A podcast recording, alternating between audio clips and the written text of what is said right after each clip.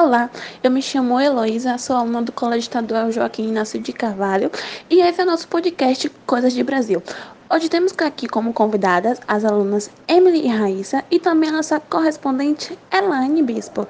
Digam olá, meninas! Olá, eu sou Raíssa Fiuza. Olá, eu me chamo Emily Fiais.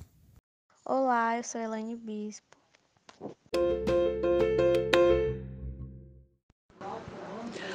Hoje trataremos do assunto da crise médico-sanitária no nosso país, né? A minha primeira pergunta vai para Raíssa. É então, qual a sua opinião em relação ao planejamento do governo federal para superar a pandemia? O governo federal, desde o início, não realizou nenhuma ação que iria, de fato, combater o vírus. As ações descoordenadas realiza realizadas por estados e municípios não foram suficientes para combater a pandemia. Infelizmente, pois, após um ano de muitas mortes, continuamos sem nenhuma proposta de intervenção do governo. Realmente, infelizmente, não possuímos um governo estruturado, né? E isso ficou muito evidente durante a pandemia. Próxima pergunta, ainda para a Raíssa. É, você acha que o Brasil possui condições de alcançar a vacinação em massa ainda este ano? Neste momento, não. O Brasil não possui uma linha de frente do governo sólida que tem como objetivo adquirir vacinas. Não possuímos um planejamento entre o governo federal e as empresas produtoras da vacina e ainda tem impedimento da Anvisa, que recusa diversas propostas sem serviços sólidos. Exatamente, né? Se o governo tivesse comprado as doses da Pfizer, né, lá atrás, muito antes de começar a vacinação no mundo, é, hoje a gente não estaria com os números que temos, né? Infelizmente. A minha próxima pergunta vai para a Emily. No contexto atual, sabemos que quase 10% da população está passando fome. Você acha que o governo federal poderia investir recursos para reverter este quadro ou ele deve somente investir no combate à pandemia? Bom, devido à pandemia, a economia está tendo um impacto muito grande, onde acaba gerando muita fome, e é de competência do governo pensar em soluções para resolver o problema. Os recursos devem ser investidos para reverter os dois quadros. Porém, no momento atual, deve-se dar uma atenção a mais ao combate à pandemia. Sabemos que com a pandemia, a fome no país aumentou. Porém, também sabemos que são mais de 200 mil mortos em nosso país devido ao coronavírus. É, essa é uma pergunta um pouco controversa, né? Porque as duas coisas devem ser combatidas. E infelizmente os governos, eles têm, nesse momento, eles têm que escolher somente um. Mas o nosso, o nosso governo, né, ele não está escolhendo nenhum dos dois lados, ele está simplesmente deixando tudo fluir, entre aspas.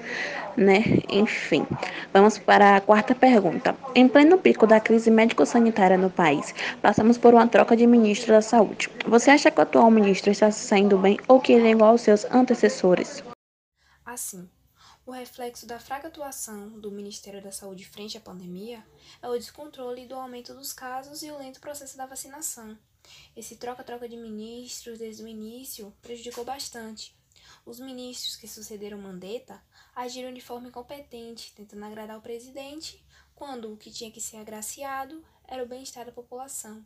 Atualmente, faltam medicamentos do kit de intubação, faltam leitos de UTI, faltam vacinas e falta uma administração que se preocupe em cuidar e amenizar o caos que está no nosso país, sem se importar com o capital que será gasto.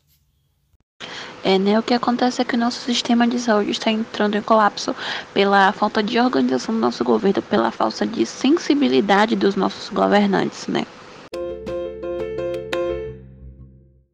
Vamos agora com a Elane, que nos trará todos os dados atualizados da pandemia. Nesta quarta-feira, dia 21, o Brasil superou a marca dos 27,5 milhões de vacinados contra a Covid-19. O total de pessoas que receberam pelo menos uma dose da vacina contra a doença chegou a 27.523.231, o equivalente a 13% da população nacional. O levantamento é do consórcio de veículos da empresa do qual a UOL faz parte, com base, com base nos dados fornecidos pelas Secretarias Estaduais de Saúde. O país registrou 2.070 mortes pela Covid-19 nas últimas 24 horas, totalizando 383.757 óbitos nesta quinta-feira, dia 22. A média móvel de mortes no Brasil nos últimos sete dias chegou a 2.543. Dados recentes. Bom, no Brasil, 14,2 milhões de casos, mais 45.178.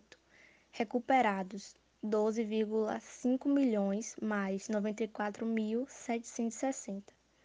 384 mil mortes, mais 2.027.